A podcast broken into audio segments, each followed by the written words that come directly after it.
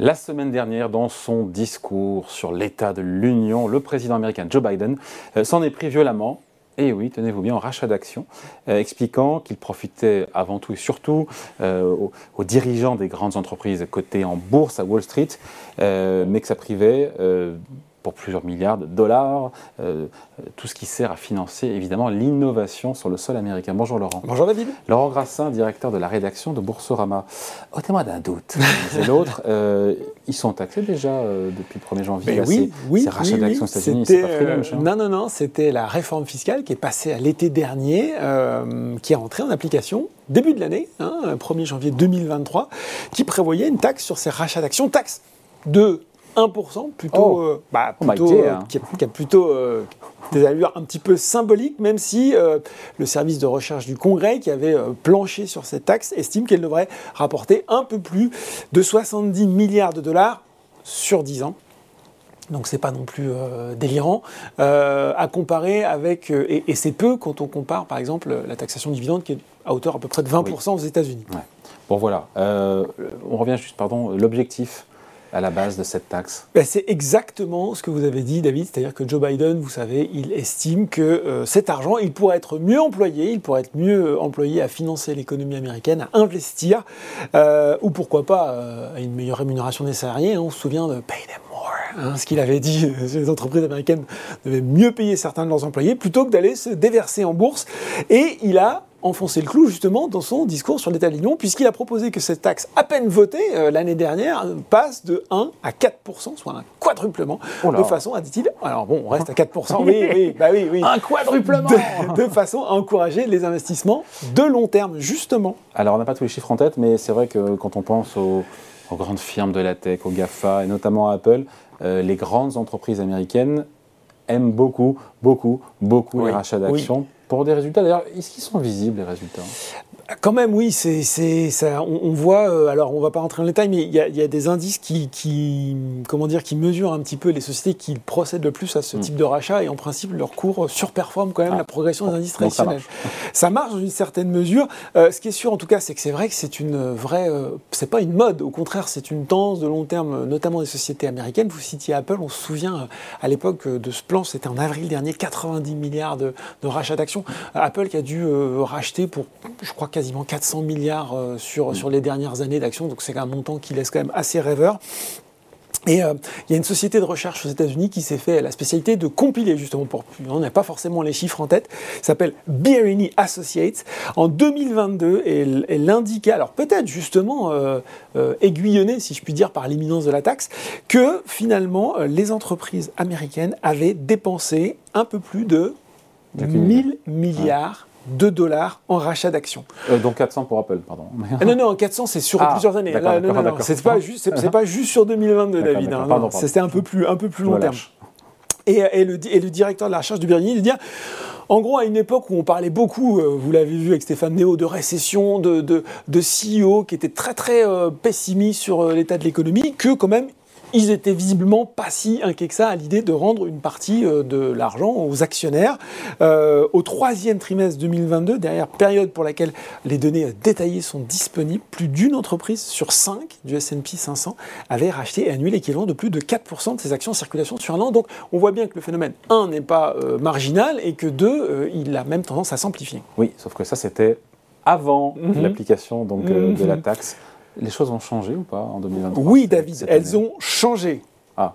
Elles sont accélérées. Ah non Puisque selon là aussi Birini Associé, ce premier mois de 2023, les rachats d'actions annoncés ont déjà dépassé 132 milliards, record qui dépasse le précédent de euh, janvier 2021 de 15%, hein, donc 15% de plus, euh, et qui euh, on retrouve parmi les entreprises qui ont fait ce genre d'annonce. compagnies pétrolières. Et eh bien voilà, sans surprise, Chevron, à lui tout seul, qui a annoncé au début de l'année 75 milliards de dollars. Il faut qu'on s'arrête un peu parce que c'est vrai qu'on balance des chiffres 75, 75 milliards de dollars, la moitié des volumes annoncés au cours du mois aux États-Unis.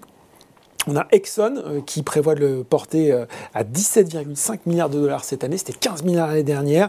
Euh, Occidental Petroleum, qui est un spécialiste du gaz de schiste, lui, qui aussi va être particulièrement prolixe dans ce domaine. Et puis les entreprises de la tech, on les citait 40 milliards, 40 milliards pour Meta. Donc quand même des montants qui sont assez incroyables. Bon, maintenant, pour Meta, c'est un autre sujet, mais il, faut, il fallait aussi donner quelque chose aux Ah. actionnaires qui sont fait rincer sur le coup. Euh, peut- oui, oui, c'est sûr. peut-être un petit peu ça. sûr.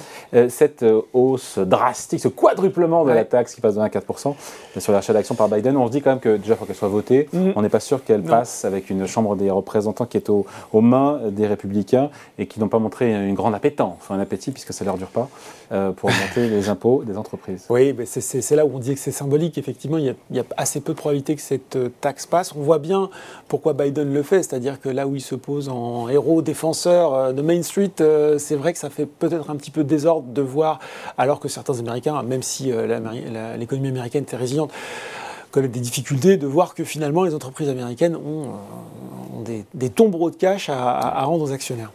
Bon, en France, tout ça, ça donne quoi?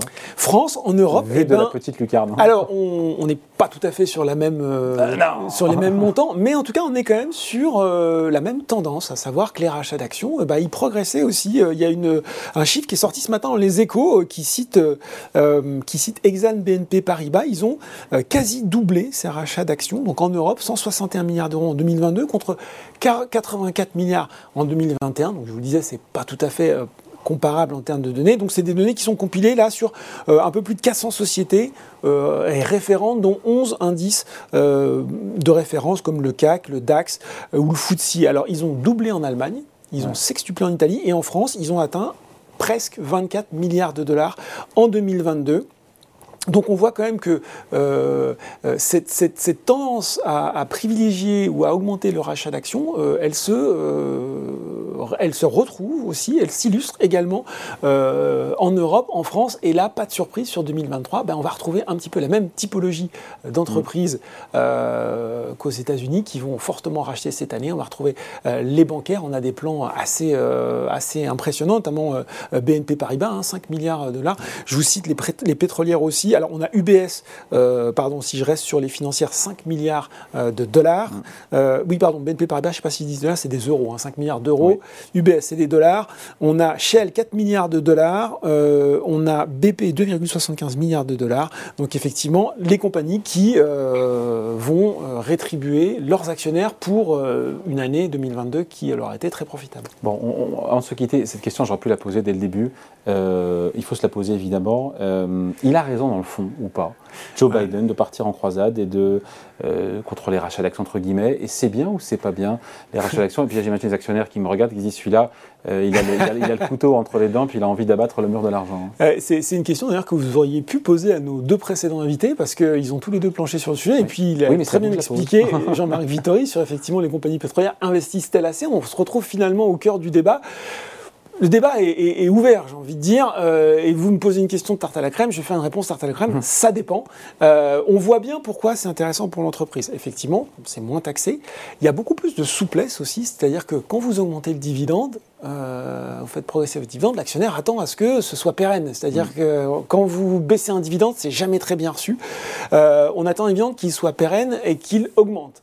Alors que finalement, un programme de rachat d'actions, on- au, au niveau de l'investisseur, c'est un petit peu, c'est plus accepté que ce soit exceptionnel, que ce soit donc beaucoup plus de souplesse là-dessus. Ensuite, euh, les entreprises investissent. Euh, par contre, elles ont une sélectivité dans leur investissement. A- Au détriment, on ne peut pas à la fois beaucoup investir et faire beaucoup de rachats d'actions. Alors, bah non, non, de faire Moi, même je temps, suis hein. pas sûr qu'il faille le voir comme ça. Euh, certaines entreprises expliquent que dans leur euh, politique d'investissement, elles ont une grande sélectivité et qu'elles veulent des investissements rentables. Ouais. Et que si les investissements sont pas rentables, finalement, la meilleure allocation, voilà, C'est de rendre l'argent aux actionnaires. on pourrait dire que finalement, qui sait mieux le, le- le cash qu'elle doit gérer que l'entreprise elle-même? Euh, Vous avez besoin de financement, vous demandez du financement à vos actionnaires, vous n'en avez pas besoin, vous leur rendez l'argent. On pourrait voir ça aussi comme, un, une marque de confiance dans l'avenir. Vous, vous voyez, euh, sur mes perspectives, sur un marché mature et autres. Je vous vois venir, David, Non, je bah, vois. Mais si, si, si, je vois que vous haussez les sourcils. Non, dans l'avenir, on se dit que si euh, une boîte n'est pas capable de faire des investissements rentables, c'est qu'elle n'a pas de projet, c'est Mais peut-être peut-être aussi qu'elle a, qu'elle a constitué son, son pool de- d'investissement rentable et qu'elle considère que les investissements supplémentaires qu'elle ferait ne seraient pas aussi rentables, donc moins intéressants Ouais. finalement de rendre l'argent.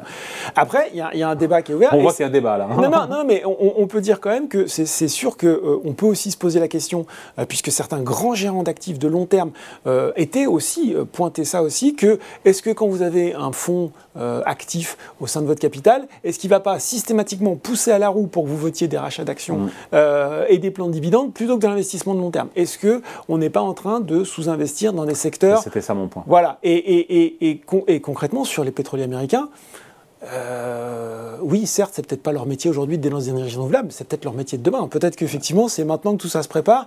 Et, quelque part, il a, il a quand même un petit peu raison, Joe Biden. Voilà, quand Joe Biden donc part en guerre, entre guillemets, en quadruplant la taxe de 1 à 4 On en reparle si elle passe. Sur les rachats d'actions. Si elle passe. Si elle passe. Évidemment. Merci Laurent. Merci David.